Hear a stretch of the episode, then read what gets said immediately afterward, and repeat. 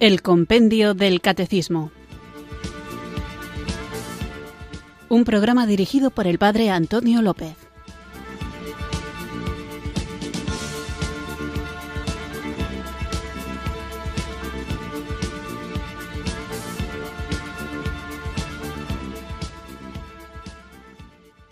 Muy buenas tardes, queridos oyentes de Radio María. Recibido un cariñoso saludo desde Irurzun, en Navarra, quienes sintonizáis una tarde más esta radio que cambia vidas, esta emisora de la Virgen, Radio María, para escuchar el programa El Compendio del Catecismo, nuestro espacio diario de formación católica en el que tratamos de conocer la fe que queremos vivir, compartir y defender. Os recuerdo que estábamos hablando en esta segunda parte del compendio del catecismo de la celebración del misterio cristiano.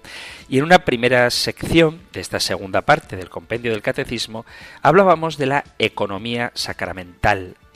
Tratábamos el tema de la liturgia, qué es la liturgia, la importancia que tiene y el lugar que ocupa en la vida de la Iglesia y después hablábamos de la liturgia y de los sacramentos. Primero hablábamos de los sacramentos en general y después, en una segunda sección, nos dedicábamos a los siete sacramentos de la Iglesia en particular, divididos, como sabéis, en tres bloques. Por un lado, los sacramentos de la iniciación cristiana, bautismo, confirmación y Eucaristía. Después hablábamos de los sacramentos de sanación, los sacramentos de curación, que son el sacramento de la penitencia y el sacramento de la unción de los enfermos, para terminar con los sacramentos al servicio de la comunión y de la misión, sacramentos que son el sacramento del orden y el sacramento del matrimonio. De todo esto veníamos hablando en nuestros programas hasta ahora y hoy, después de haber terminado con el tema de la familia como iglesia doméstica, continuamos con otro apartado de este capítulo dedicado a la economía sacramental y precisamente de los sacramentales, que no de los sacramentos, es de lo que vamos a hablar hoy. Pero para poder comprenderlo y vivirlo bien, vamos a comenzar, porque sabemos que lo necesitamos, invocando juntos el don del Espíritu Santo.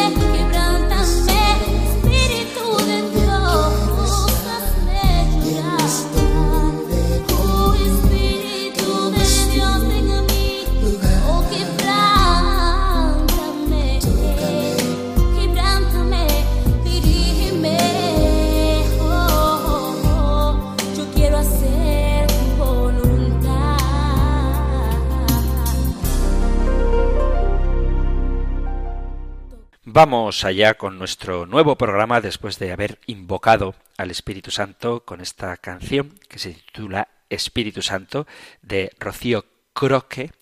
Y hoy iniciamos el capítulo cuarto del compendio del catecismo, de esta segunda parte del compendio de catecismo, de la sección dedicada a la celebración del misterio cristiano, con un tema que está muy presente en nuestra vida de la Iglesia, dentro de la economía sacramental, además de los siete sacramentos que son la celebración por excelencia, de manera particular la Eucaristía, la Iglesia tiene otras celebraciones litúrgicas que son los sacramentales. ¿Qué es esto de los sacramentales? ¿Qué diferencia tienen los sacramentales con los sacramentos? ¿Cuántos hay?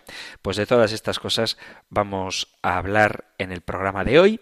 Así que escuchamos la pregunta 351 del compendio del catecismo que tenéis más desarrollada en los puntos 1667 al 1672 y 1677 y 1678. Nosotros, como digo, escuchamos ahora la pregunta 351 del compendio del catecismo.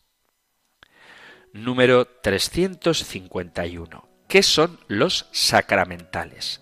Los sacramentales son signos sagrados instituidos por la Iglesia por medio de los cuales se santifican algunas circunstancias de la vida. Comprenden siempre una oración acompañada de la señal de la cruz o de otros signos. Entre los sacramentales ocupan un lugar importante las bendiciones, que son una alabanza a Dios y una oración para obtener sus dones, la consagración de personas y la dedicación de cosas al culto de Dios.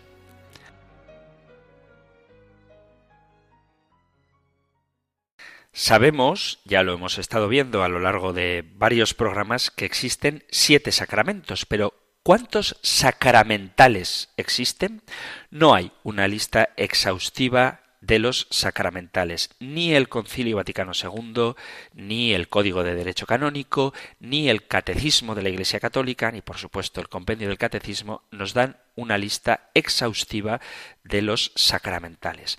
La razón de la existencia sí que la da el Concilio Vaticano II cuando habla de su reforma. Indica que han de entenderse con facilidad que tienen que conseguir la participación activa de los fieles y servir a las necesidades de nuestros tiempos.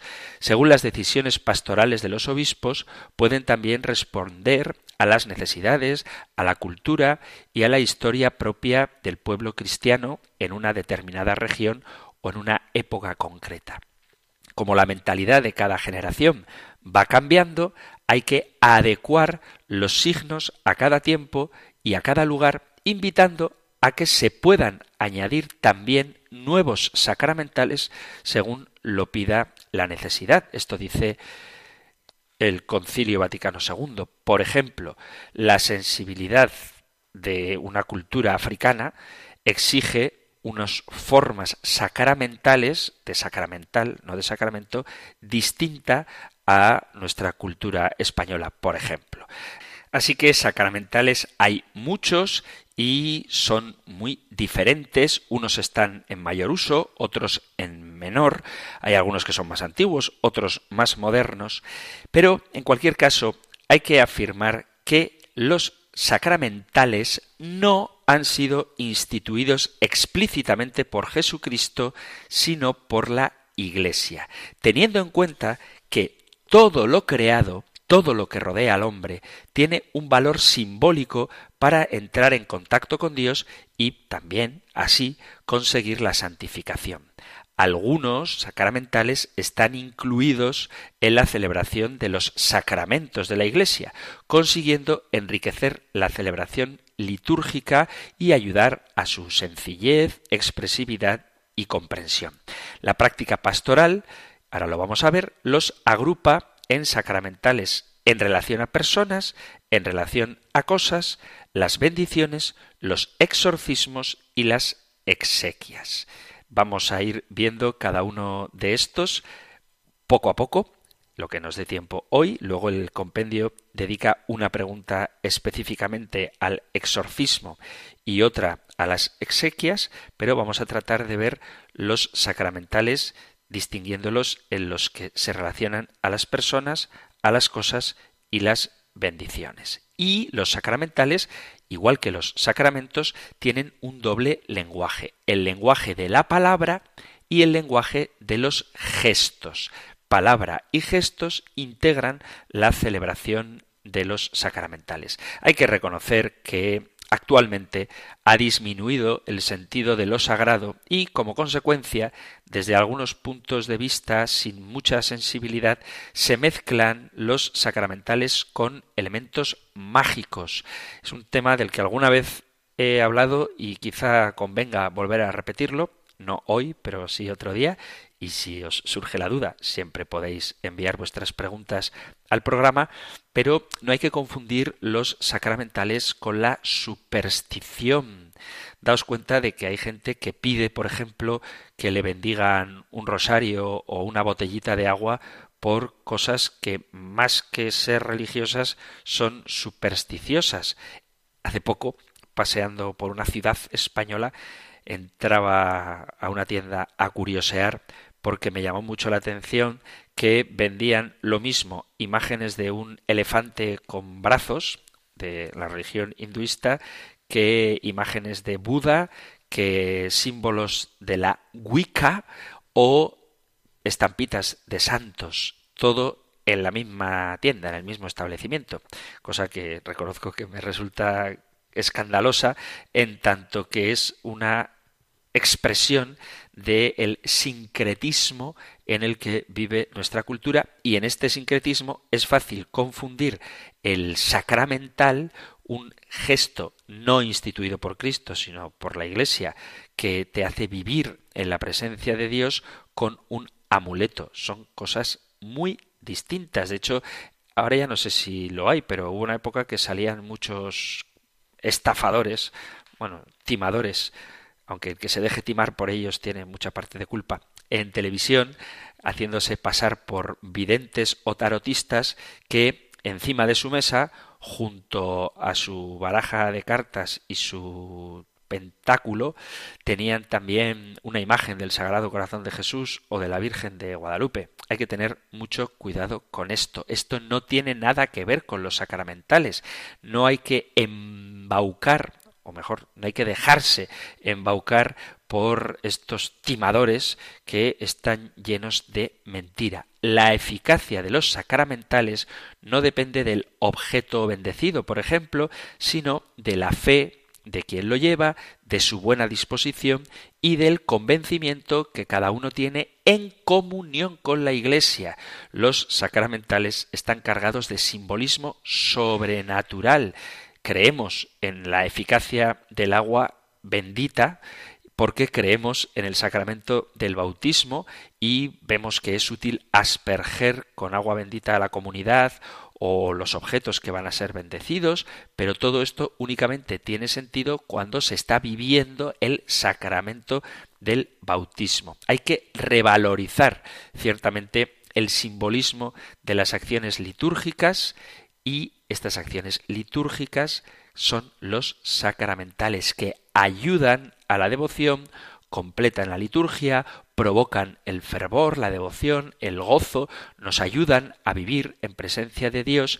Y todo esto porque la participación de los fieles es mayor ya que en ellos, en los sacramentales, intervienen los cinco sentidos. Hace falta, y espero que este programa sirva, más catequesis sobre los símbolos y los signos. Lo prioritario no se trata de cambiarlos, sino de hacerlos mejor. Y cuando se hagan renovaciones de los sacramentales, ha de hacerse con valentía, pero también con respeto a la tradición de la Iglesia y al aprecio de la cultura actual. Vamos entonces a ver cuáles son estos sacramentos referidos a las personas, referidos a los objetos y las bendiciones. Los sacramentales son signos instituidos por la Iglesia. Así lo dice Sacrosantum Concilium. Y así, sigue Sacrosantum Concilium, la liturgia de los sacramentos y sacramentales hace que los fieles bien dispuestos, casi todos los acontecimientos de la vida sean santificados por la gracia divina que emana del misterio pascual de la pasión, muerte y resurrección de Cristo, de quien reciben su poder todos los sacramentos y sacramentales. Entre los signos del misterio se encuentran, además de los sacramentos, los sacramentales, que son signos sagrados creados según el modelo de los sacramentos, por medio de los cuales se expresan efectos, sobre todo de carácter espiritual, obtenidos por la intercesión de la Iglesia. Por ello, los hombres se disponen a recibir el efecto principal de los sacramentos y se santifican las diversas circunstancias de la vida. Esto es una cita de Sacrosantum Concilium en el número 60. Los sacramentales se pueden agrupar en constitutivos en relación con las personas que establecen a una persona en un ministerio o en un estado de vida, constitutivos en relación con las cosas que determinan el destino o el uso de lugares o cosas, bendiciones invocativas sobre personas, sobre lugares, sobre instrumentos del hombre, objetos de culto u otros, y luego los exorcismos y las exequias a las que dedicaremos un programa específico a cada uno de ellos. Los sacramentales constitutivos en relación con las personas. Por medio del motu propio Ministeria Quedam del año 1972, el Papa Pablo VI suprimió algo que hasta entonces se celebraba sacramentalmente como sacramental, que son el subdiaconado y las llamadas órdenes menores del hostiario, lectorado, exorcista y acolitado, estableciendo en su lugar el ministerio de lector y acólito. Puede resultar para la gente más mayor curioso que a la hora de hablar de los grados del orden no hiciera mención ni al hostiario, ni al lectorado, ni al exorcista, ni al acolitado, porque los grados del orden son diácono, presbítero y obispo. ¿Por qué el Papa Pablo VI suprimió estas llamadas órdenes menores? Para acentuar la distinción entre el ministerio ordenado, que se confiere mediante la imposición de manos, y los demás ministerios instituidos o confiados a los laicos de manera estable o de manera ocasional.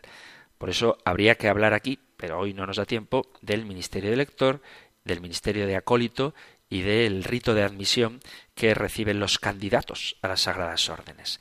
La institución es una celebración litúrgica que establece a un varón laico al servicio de la palabra, como lector, como salmista, como educador en la fe, como animador de la plegaria común de los fieles, director del canto, responsable de la preparación de otros lectores, o en el servicio del altar, como monaguillo, como acólito, como ayudante del sacerdote, del sacerdote o del diácono, y también la institución de ministro extraordinario de la Eucaristía, de la exposición del Santísimo e instructor del pueblo de Dios en la participación litúrgica.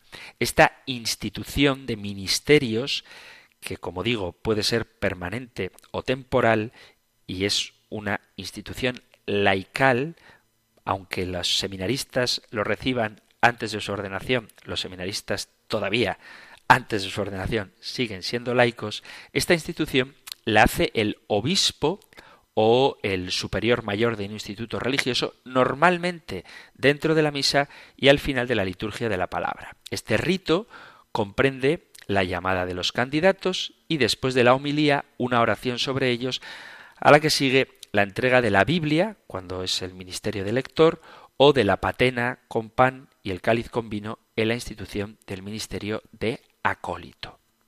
Entre los ministerios no instituidos estaría también el ministerio extraordinario de la comunión, que se confía mediante un rito muy sencillo dentro o fuera de la misa. Los demás ministerios litúrgicos de los que se habla en el misal romano no se confieren en una celebración. No obstante, en el rito del bendicional se encuentran unas bendiciones de lectores, acólitos y ministros de la caridad para significar el carácter eclesial de estas tareas. Entonces, un sacramental son los ministerios de lector y acólito, así como de administrador extraordinario de la Eucaristía. Y esto ha de hacerse mediante un rito por más sencillo que sea. Consejo, bueno, consejo práctico no, mandato de la Iglesia. Cuando un laico, por la razón que sea, debe ayudar al sacerdote a dar la comunión, salvo que esté instituido permanentemente como ministro extraordinario de la Eucaristía, debe recibir una bendición antes de dar la comunión. Es algo muy sencillo, pero animo a los sacerdotes a que cuando alguien les ayuda a dar la comunión, salvo que tenga como institución, como sacramental, la, el acolitado, la posibilidad de ser ministro extraordinario de la Eucaristía, se le dé una sencilla bendición que exprese visualmente el encargo para esa misa de repartir la Sagrada Comunión. Porque a veces ocurre que un laico, con permiso del sacerdote por supuesto, recoge el copón con formas antes de dar la comunión sin ningún signo visible que le capacite para realizar dicha tarea, cuando lo propio es recibir una bendición que, como digo, es muy sencilla. El Señor esté en tus manos y en tu corazón para que administres dignamente la Sagrada Comunión a tus hermanos y ya está. Algo tan sencillo como eso visibilizaría la importancia que tiene, porque la tiene, de coger el cuerpo de Cristo y repartirlo a los hermanos en esa celebración litúrgica. No quiero volver a hablar de los abusos litúrgicos, pero hay que tener cuidado para significar también visiblemente la importancia que tiene el cuerpo de Cristo eucarístico, de tal forma que quienes lo van a repartir, salvo que hayan recibido solemnemente de parte del obispo el ministerio de acólitos, reciban al menos en el momento en el que lo van a hacer, en el que van a repartir la comunión, una bendición por parte del sacerdote. Además de la institución del ministerio del lector o de acólito, el Papa Francisco propuso la institución del ministerio de catequista, que es otra cosa muy bonita. Además, otro sacramental distinto a los sacramentos es la consagración de vírgenes. La existencia de un rito de consagración de vírgenes se conoce desde el siglo IV, cuando un papa, el papa Liberio, consagró en la Basílica de San Pedro a la hermana de San Ambrosio, que se llamaba Marcelina. Si bien la dedicación de las vírgenes cristianas al Señor es todavía anterior. La podemos encontrar en la primera carta a los Corintios en el capítulo 7 a partir del versículo 34. La liturgia de la consagración queda reservada al obispo y pone de manifiesto el aprecio de la Iglesia por la virginidad consagrada, pidiendo la gracia del Espíritu Santo sobre la mujer que se va a consagrar. A semejanza del rito matrimonial, que sí es sacramento, no así las vírgenes consagradas, no son sacramentos, son sacramental, comprendía antiguamente la imposición del velo y una bendición muy parecida a la bendición nupcial. Y más tarde se añadiría también la entrega del anillo. El Concilio Vaticano II, Sacrosantum Concilium de nuevo, propuso la revisión del rito de la consagración de vírgenes. Y esta reforma se hizo despojando al rito de adherencias medievales y devolviéndole su significado primitivo, es decir, destinándolo a todas las mujeres que deseen consagrar su virginidad al Señor. En la actualidad, la consagración de vírgenes se realiza al finalizar la liturgia de la palabra durante la misa. Se hace un escrutinio, unas preguntas, se rezan las letanías de los santos y luego la que se va a consagrar hace la renovación del propósito de virginidad o de profesión religiosa. A continuación se le entrega el anillo y el velo, a la que se le puede añadir también la entrega del libro de la liturgia de las horas. También existe como un sacramental referido a las personas la bendición de abad o abadesa. Esto está dentro de los ritos de la vida monástica y es también muy antiguo. Pero se distinguía entre la ordenación de abad y la consagración de abad. La ordenación de abad se hacía en la catedral, se imponía las manos por parte del obispo y no podía conferirse a la abadesa. Además, se entregaba la regla en lugar del Evangelio y el báculo. Tras la reforma litúrgica del Concilio Vaticano II, se ha simplificado este ritual y se ha eliminado todo signo que confunda la institución de abad con la ordenación episcopal. La bendición se celebra en la misa y después de la liturgia de la palabra se hace esta consagración. La bendición del abad o de la abadesa destaca la figura del superior monástico como representación de Cristo y de la misión de conducir a los hermanos hacia el amor de Dios y la vida evangélica, poniendo especial énfasis en la liturgia de las horas y en la lección divina. También, como un sacramental propio de las personas, que se refiere a personas, está la profesión religiosa, que no es un sacramento. Los religiosos pueden ser sacerdotes, pero pueden también no serlo, y los religiosos que no son sacerdotes han recibido el sacramental de la consagración, de la profesión religiosa. También en la reforma del Concilio Vaticano II se redacta un rito de profesión religiosa y de renovación de votos donde se pide que la profesión se haga dentro de la misa, porque hasta ese momento los institutos de vida consagrada utilizaban rituales propios. La determinación conciliar del rito de la profesión religiosa no prohíbe los ritos particulares, pero pide que se respeten algunos elementos permanentes. La profesión perpetua tiene que hacerse cuando acaba la liturgia de la palabra y no en el momento de la comunión. La estructura del rito comprende la llamada antes de la homilía, las letanías de los santos, el acto de la profesión propiamente dicha, la plegaria de bendición del profeso, la entrega de las insignias, del hábito en caso de que lo usen, y la incorporación a la comunidad. Los ritos de la profesión religiosa se inspiran en la profesión monástica de la que se tienen noticias ya del siglo V, un factor muy significativo de cómo se contempla la vida religiosa desde la liturgia es la referencia constante de la consagración religiosa con la iniciación cristiana. Después de haber visto los sacramentales en relación con las personas, vamos a hacer una breve pausa musical y continuamos con los sacramentales constitutivos en relación con las cosas.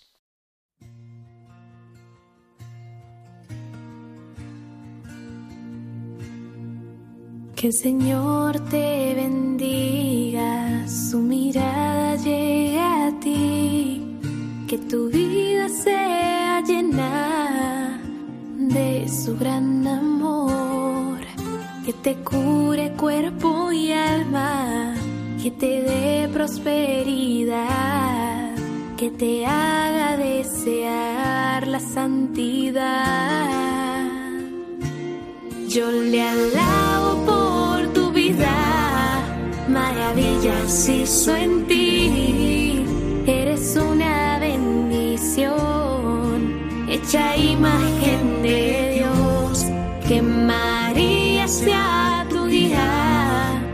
hacia su Hijo Jesús, que la Santa Eucaristía sea centro de tu vida.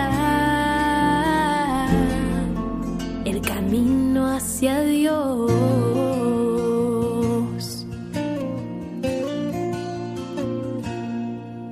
Que el Señor te bendiga, a su mirada llegue a ti, que tu vida sea llena de su gran amor, que te cure cuerpo y alma, que te dé prosperidad, que te haga desear la santidad. Yo le alabo por tu vida, maravillas hizo en ti. Eres una bendición, hecho a imagen de Dios. Que María sea tu hija, hace su Hijo Jesús. Que la Santa Eucaristía sea centro de tu vida, el camino hacia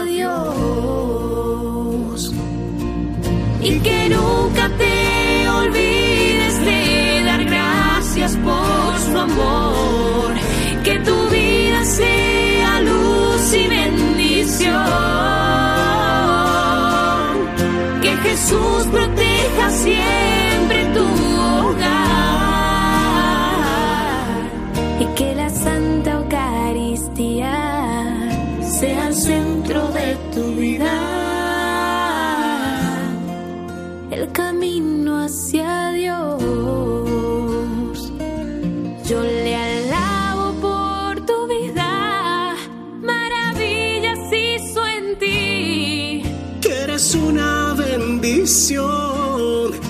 hecho a imagen de Dios. Que María sea tu guía hacia su Hijo Jesús y que la Santa Eucaristía sea centro de tu vida,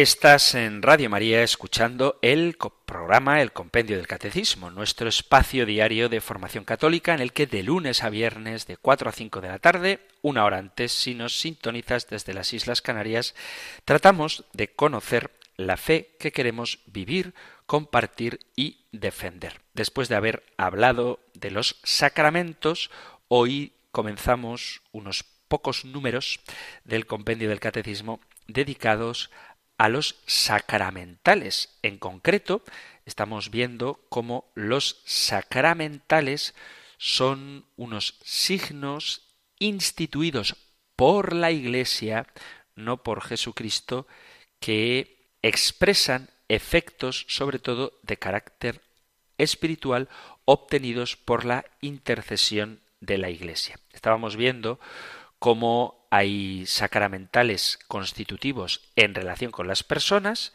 y de ellos hemos hablado, hemos hablado de las de los ministerios de lector y acólito, también he mencionado cómo el Papa instituyó el ministerio de catequista, hemos hablado de la consagración de vírgenes, algo muy antiguo en la historia de la Iglesia, de la consagración del abad o de la abadesa y de la consagración religiosa, de la profesión religiosa. Estos son sacramentales, no son sacramentos, sino sacramentales constitutivos en relación con las personas. Vamos a ver ahora cuáles son algunos sacramentales constitutivos en relación con las cosas. Dentro de esta categoría de sacramentales constitutivos en relación con las cosas, tenemos el rito de la dedicación de la iglesia y del altar, la bendición del agua bautismal y la bendición de los óleos. Además, existía también la consagración de los vasos sagrados y de las campanas.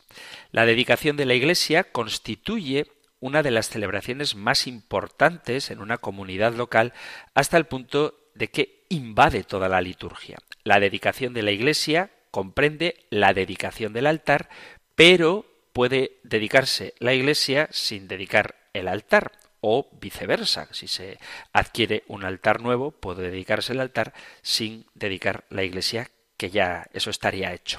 El Código de Derecho Canónico recomienda la dedicación de la iglesia con rito solemne, sobre todo de las iglesias catedrales y parroquiales. Asimismo, determina que se dediquen los altares fijos y que se dediquen o se bendigan los altares móviles. Ya hemos hablado también de la importancia que tiene el altar. El precedente de la dedicación de iglesias hay que buscarlo en el Antiguo Testamento, en el que sobresalen las dedicaciones sucesivas del templo por parte de Salomón. Lo podéis leer en el primer libro de Reyes, en el capítulo 8, o por Esdras, en el libro de Esdras, capítulo 6, versículo 15, o por Judas Macabeo. Podéis verlo también en el primer libro de Macabeos, capítulo 4, a partir del versículo 36. La dedicación de las iglesias en la antigüedad consistía básicamente en la primera celebración eucarística, a la que se añadió la costumbre de sepultar las reliquias de los mártires bajo el altar, tal y como apunta el capítulo sexto, versículo nueve del Apocalipsis. Cuando se trataba de dedicar un lugar que había sido un templo pagano, antes de hacerlo se purificaba con agua. En la reforma litúrgica del Concilio Vaticano II se revisó este ritual para hacer más comprensible y transparente la celebración. En clara analogía con los sacramentos de la iniciación cristiana, la aspersión con agua bendita se hace al comienzo, primero sobre el pueblo y después sobre el altar y los muros, las paredes interiores del templo. Se hace la proclamación de la palabra y después de la homilía se coloca la reliquia del mártir o del santo dentro del altar. Seguidamente se pronuncia la plegaria de dedicación y se realizan las unciones, la incensación y la preparación del altar para la Eucaristía. Y a su término se inaugura la capilla del Santísimo Sacramento. La dedicación del altar es muy semejante a la dedicación de la iglesia, pero se omiten los ritos relativos al edificio, siendo que la oración de dedicación es distinta. El ritual tiene también textos para la colocación de la primera piedra y la bendición de una iglesia, de un altar móvil y del cáliz y de la patena. Si tenéis ocasión de estar en la consagración de un templo o en la dedicación de un altar, es un rito muy muy bonito. Yo solamente he tenido la suerte de participar en uno una sola vez, pero me encantó. Otro sacramental en relación con los objetos es la bendición del agua bautismal. Perteneciente al rito del bautismo, la plegaria de bendición del agua se encuentra en el ritual del misal romano y en la fórmula de la vigilia pascual, la bendición del agua bautismal es mencionada ya en la tradición apostólica de San Hipólito. La plegaria de bendición del agua bautismal, que es preciosa, hace un recorrido de las maravillas que Dios ha realizado en la historia de la salvación sirviéndose de su criatura el agua. Después se invoca al Espíritu Santo pidiéndole la gracia para el nuevo nacimiento. También tenemos la bendición de los óleos y la confección del crisma. Ya sabéis que el aceite se usa en varios sacramentos y en la dedicación de las iglesias y de los altares. La primera referencia a la bendición del óleo se encuentra también en la tradición apostólica de San Hipólito con una fórmula que alude a los enfermos y a la unción de reyes, sacerdotes y profetas. Más tarde reaparece en los testimonios de los santos padres. Sin embargo, es difícil precisar el momento en que la bendición de los óleos y la consagración del crisma se sitúa en la mañana del jueves santo, como hacemos hoy en día. No obstante, esto parece que fue hecho por razones prácticas, es decir, con vistas a la celebración de los sacramentos de la iniciación cristiana, del bautismo y la confirmación, en la noche de Pascua, aunque el carácter festivo de la celebración revela también la intención de relacionar los sacramentos con el misterio pascual, con la resurrección de Cristo. Después del Concilio Vaticano II se publicó el ritual de la bendición de óleos y la confección del crisma como parte del pontifical romano. Y además de estos sacramentales referidos a los objetos, en concreto el agua bautismal y los santos óleos, tenemos las bendiciones invocativas. Es muy importante saber que las bendiciones cristianas se han formado basándose en la Sagrada Escritura. Solo desde ella se puede entender el significado de las bendiciones, tanto en su sentido cristológico como en su sentido eclesial. El material bíblico es muy abundante, sobre todo en el Antiguo Testamento, a este propósito. Toda la historia de la salvación es la historia de la bendición prometida por parte de Dios a Abraham y dada al mundo plenamente en Jesucristo. En el Antiguo Testamento vemos cómo en el Génesis la bendición se derrama sobre la creación y con Abraham esta bendición sobre la creación se convierte en bendición derramada sobre la historia. El designio de Dios es bendecir a todas las familias de la tierra. En la raíz de la bendición está la voluntad amorosa y benéfica de Dios. En el Deuteronomio, bendición y maldición se colocan en el interior de un diálogo, que es el diálogo de la alianza, en el que la primacía la tiene la gracia divina, pero en el que es indispensable también la respuesta de la libertad humana. Las grandes bendiciones del Deuteronomio suponen una carta de alianza que proclama la voluntad divina, luego la adhesión del pueblo y finalmente el acto cultural que significa el acuerdo y le da un valor sagrado. La bendición La bendición de la que los sacerdotes son constituidos ministros asegura al pueblo la presencia de Yahvé en medio de él a lo largo de la historia. No por azar, el inicio del culto de Israel en la tienda de la alianza tiene lugar con ofrendas de sacrificios seguidas de la bendición del pueblo y por tanto de la manifestación de la gloria del Señor, de su presencia. Podéis leerlo en el capítulo 9 del Levítico. El pueblo, en esta bendición, conoce el don de gracia de llave y recibe la llamada a acogerlo.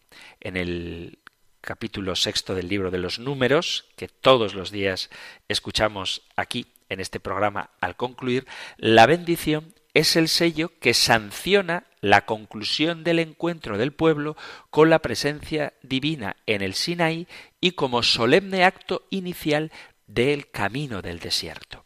A la bendición que baja de Dios al hombre y al cosmos, se junta la bendición que sube del hombre a Dios, que canta la presencia del Señor y su preocupación por el pueblo llena de gracia y de misericordia. Esta última bendición está presente sobre todo en los salmos. La plenitud de la bendición de Dios sobre la tierra se manifestó en Jesucristo, que se hizo, como dice la segunda carta a los Corintios, maldición por nosotros, rescatándonos de la maldición de la ley antigua. Por eso todo aquel que se adhiere a Cristo con fe y con amor ya no experimenta dice la carta a los Romanos capítulo 8, condenación alguna sobre él. Y en la esperanza entrevé el reino en el que no habrá ni llanto, ni luto, ni muerte, ni dolor, como dice el capítulo 22 del Apocalipsis. En la plegaria de bendición pronunciada por Jesús en la última cena, la bendición haya su cumplimiento total. Es un don expresado en una palabra eficaz. Es el don perfecto del Padre a sus hijos y el don perfecto del Hijo que ofrece su vida al Padre y toda nuestra acción de gracias unida a la suya. La Eucaristía, el sacramento de la Eucaristía, constituye el centro de todo el mundo de las bendiciones. Si el inicio del Evangelio presenta a Jesús como la bendición en su realización por obra del Espíritu Santo, el final del Evangelio presenta a Jesús que administra él mismo la bendición, inaugurando un nuevo modo de presencia entre los hombres por la obra del Espíritu Santo, presencia que es perceptible en la Iglesia llamada a ser dispensadora de las bendiciones divinas. En conclusión, en el Antiguo Testamento, así como en el Nuevo, la palabra bendición tiene como sujeto a Dios e indica su continua comunicación salvadora en favor del hombre. Cuando bendición tiene como sujeto al hombre, indica la actitud de alabanza, adoración y acción de gracias con que el hombre acoge la comunicación que Dios hace de sí mismos.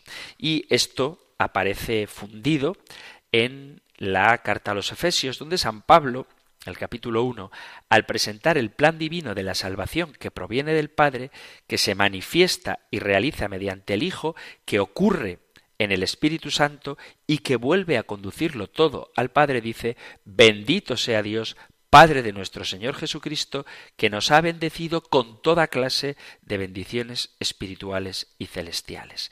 Así la bendición es en su esencia memorial de las acciones benéficas de Dios con alabanza y acción de gracias y con invocación del Espíritu Santo en ayuda de los hombres. Incluso en lo más reciente teológicamente del Nuevo Testamento, así como en toda la tradición, las bendiciones conservan su relación con el mundo material, que el hombre es invitado a acoger como bendición divina para responder luego con alabanza a la acción de gracias. Es decir, que cuando nosotros bendecimos algo, lo hacemos porque reconocemos que todo cuanto existe es una bendición de Dios, es un regalo del Señor y le devolvemos, entre comillas, este acto de generosidad bendiciéndole, es decir, mostrándole nuestra alabanza y acción de gracias. A lo largo de la historia, el hombre, entendiendo que todo cuanto tenemos es un don de Dios, una bendición de Dios, bendice los objetos para agradecer a Dios y glorificarle por su generosidad. Y de alguna manera hacer que las cosas nos recuerden esa bondad del Señor. Que de alguna manera atraigan su presencia. Digo de alguna manera porque hay que reconocer que a lo largo de la historia a esto de bendecir los objetos se le ha dado una connotación supersticiosa casi mágica. El Concilio Vaticano II, en Sacrosantum Concilium, habla de las bendiciones en el contexto de la reforma de los sacramentales, y los criterios para esta reforma son mayor participación de los fieles, atención a las necesidades de nuestro tiempo, ofrecer la posibilidad de administrarlo incluso a laicos cualificados, por lo menos en circunstancias especiales. Por eso, el bendicional, promulgado en el año 1984, tiene una introducción muy larga donde habla de la pedagogía de las bendiciones. El ritual de bendición es muy grueso y si veis el índice os daréis cuenta del amplio contenido del libro. Habla de bendiciones que se refieren directamente a las personas, a las familias, sus miembros, los enfermos, los misioneros, los catequistas, las asociaciones de servicio civil, los peregrinos, las personas que viajan. Habla de bendiciones relativas a edificios y a la actividad secular de los fieles, una casa nueva, una escuela, una biblioteca, un hospital, una oficina, una fábrica, un negocio, una instalación deportiva, habla de bendiciones de objetos usados en la liturgia o destinados a la devoción pública, un baptisterio, una sede, una cátedra presidencial, una cruz, imágenes que se exponen a la veneración pública, un cáliz, una patena, bendiciones de las cosas que favorecen la devoción del pueblo cristiano, como los alimentos, los rosarios, el escapulario, y luego otras bendiciones para diversas circunstancias. Todo se puede bendecir. Normalmente esto se hace con signos visibles como extender las manos sobre el objeto que se va a bendecir, elevarlo o hacer sobre él la señal de la cruz, aspergerlo con agua o incluso incensarlo. De estos signos, el que más importancia tiene por su carácter bíblico es el de la imposición de manos. Como quizás surjan entre los oyentes preguntas a propósito de sacramentales concretos como el agua, la sal, las medallas, etc., no quiero entrar en esto, sino únicamente recordar que los sacramentales son signos sagrados creados según el modelo de los sacramentos por medio de los cuales se significan efectos, sobre todo de carácter espiritual, obtenidos por la intercesión de la Iglesia. Por ello, los hombres se disponen a recibir el efecto principal de los sacramentos y se santifican las distintas circunstancias de la vida.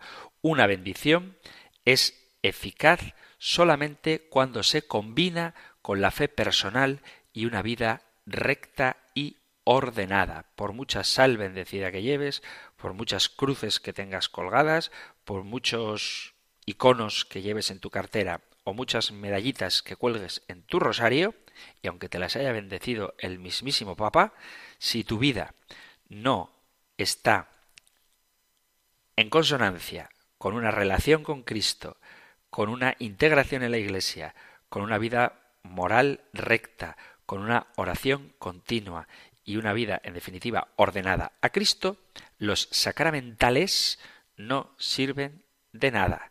Así como los sacramentos actúan ex opere operato, los sacramentales absolutamente no. Lo digo, aunque suene así como radical, no porque no me gusten, sí que me gustan, me, me encantan, de hecho, pero para no incurrir en supersticiones y falsas seguridades. Es Cristo quien nos salva y todo lo que nos recuerde a Cristo nos hará bien. Pero tener cosas que nos recuerdan a Cristo y no relacionarnos con Cristo no sirve de nada.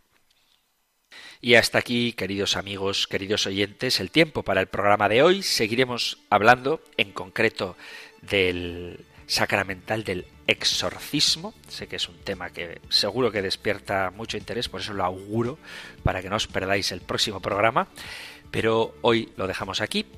Os recuerdo que si hay alguna pregunta que queréis hacer, algún testimonio que dar, cualquier cosa que os apetezca compartir, podéis hacerlo enviando vuestros mensajes al correo electrónico compendio arroba radiomaria.es, compendio arroba radiomaria.es o al número de teléfono de WhatsApp 668 594 383 668 594 383. Terminamos con un sacramental que es la bendición. El Señor te bendiga y te guarde, el Señor ilumine su rostro sobre ti y te conceda su favor, el Señor te muestre su rostro y te conceda la paz. Muchísimas gracias por estar ahí, gracias por escuchar el compendio del catecismo y si queréis volveremos a encontrarnos en un próximo programa. Un fuerte abrazo.